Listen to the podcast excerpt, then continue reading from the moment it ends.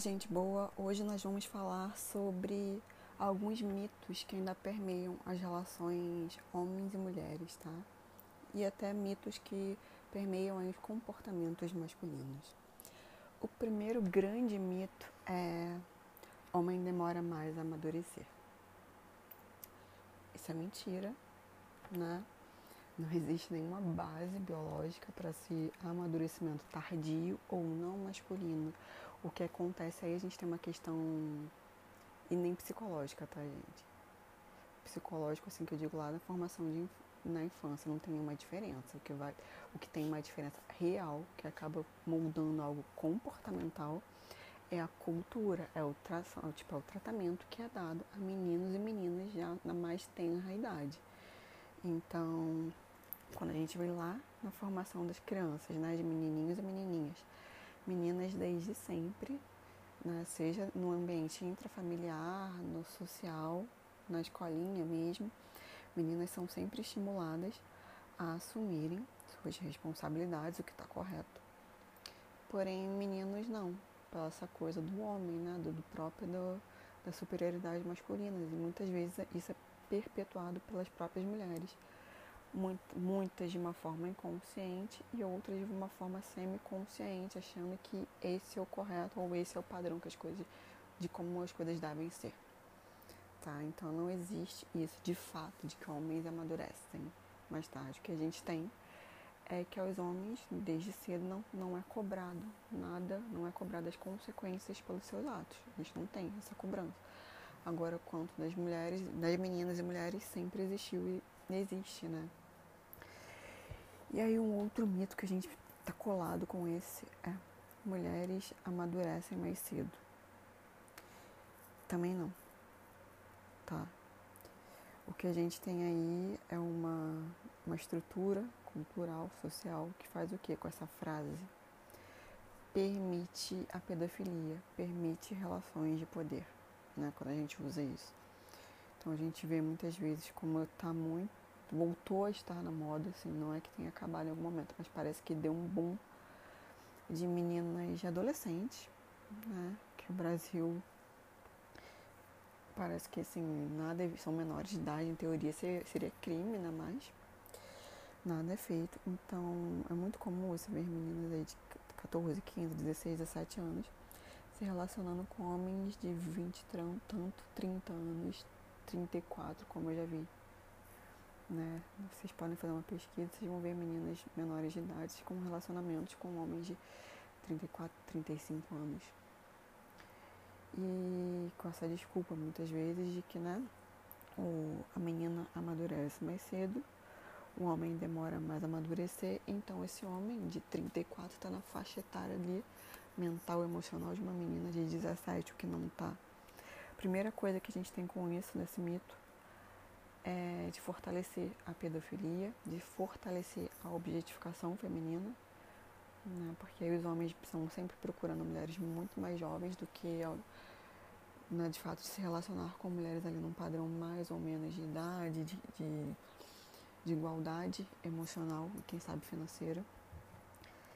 Então, além da pedofilia, incentiva essa cultura pedof, né, pedófila da novinha, da objetificação corporal, né, da mulher como um objeto sexual em que o valor dela está na idade.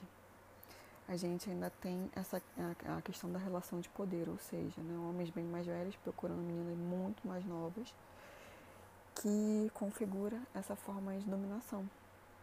Né, dominação emocional, psicológica, porque um homem acha que uma menina muito mais nova é mais fácil de enganar e ser manipulada, e é, de fato, porque né, uma moça, uma menina dessas, ela tem muito menos experiência de vida. Por consequência, para cair numa relação abusiva é realmente muito mais fácil. E ainda tem a, manipula a manipulação, não, desculpa, o domínio financeiro, né?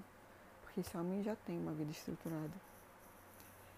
E aí não, não é muito incomum, como eu tenho já casos de pacientes jovens de 23, 24 anos que se relacionam com homens muito mais velhos, beirando os 40. E a primeira coisa que esses homens fazem é incentivar que essas moças parem de estudar ou trabalhar e fiquem só em função da casa. E onde qualquer é, movimento dessa mulher, não é que isso seja errado, mas né, ficar em casa é uma escolha, mas o que a gente observa é aquele desejo que a mulher tem de continuar estudando é totalmente desestimulado.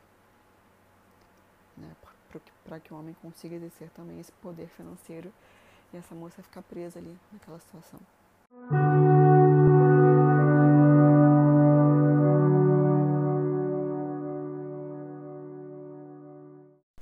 O outro mito que a gente tem, que é muito repetido socialmente, é fulano ajuda em casa, né? O Pedrinho ajuda em casa. Pedrinho ajuda a mãe. Pedrinho ajuda a esposa.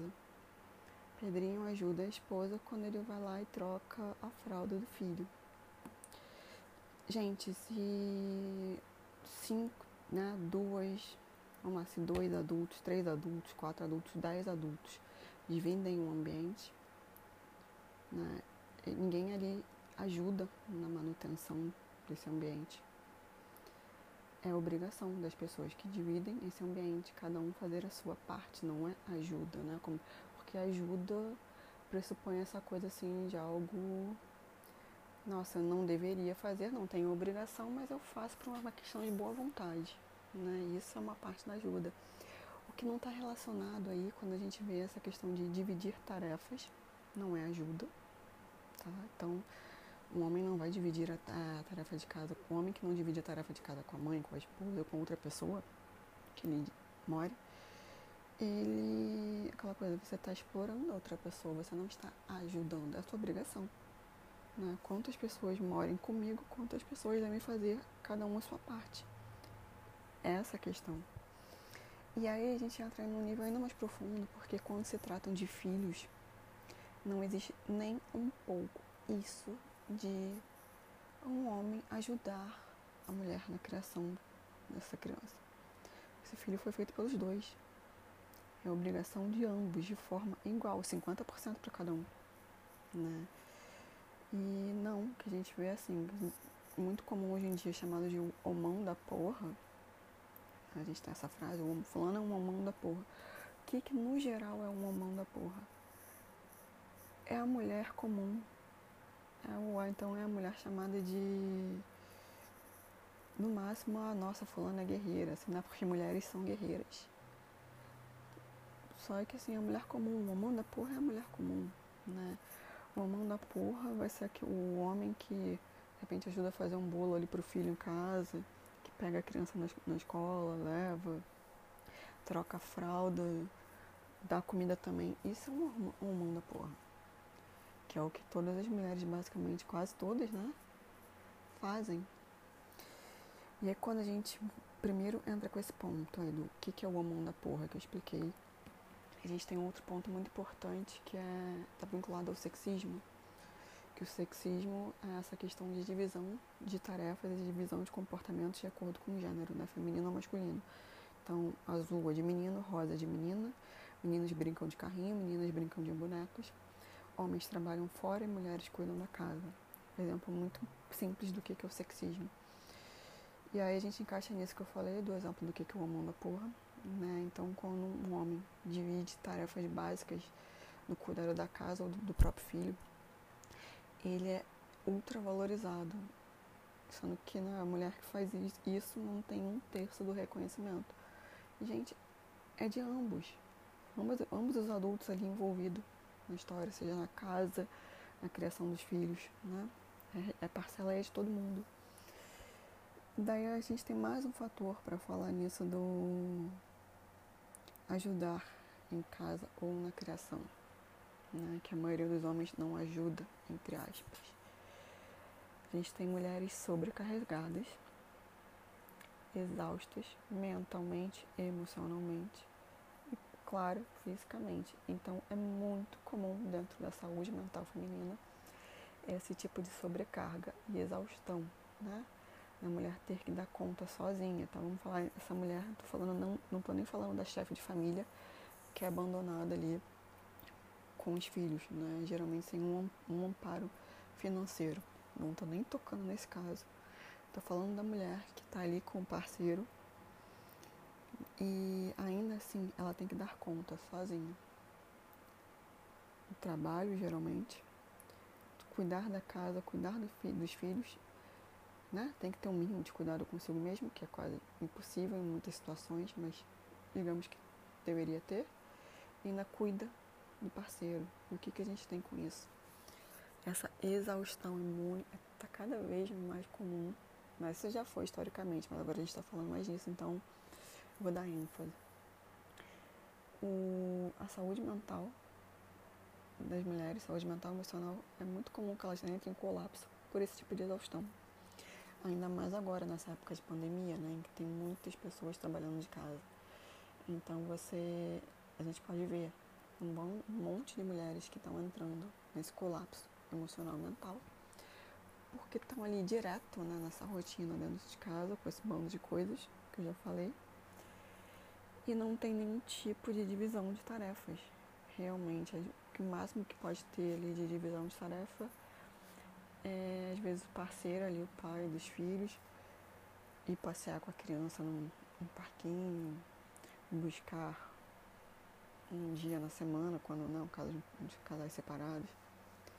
Então é aí que a gente entra na grande questão do ninguém, um homem não ajuda no cuidado da casa, um homem não ajuda na criação do filho. É um outro ser humano que habita aquele local e que tem que fazer a sua parte, divisão de tarefas, o nome disso. Ou então é um outro ser humano que né, tem ali a responsabilidade com uma criança e que tem que fazer a sua parte também em cima disso.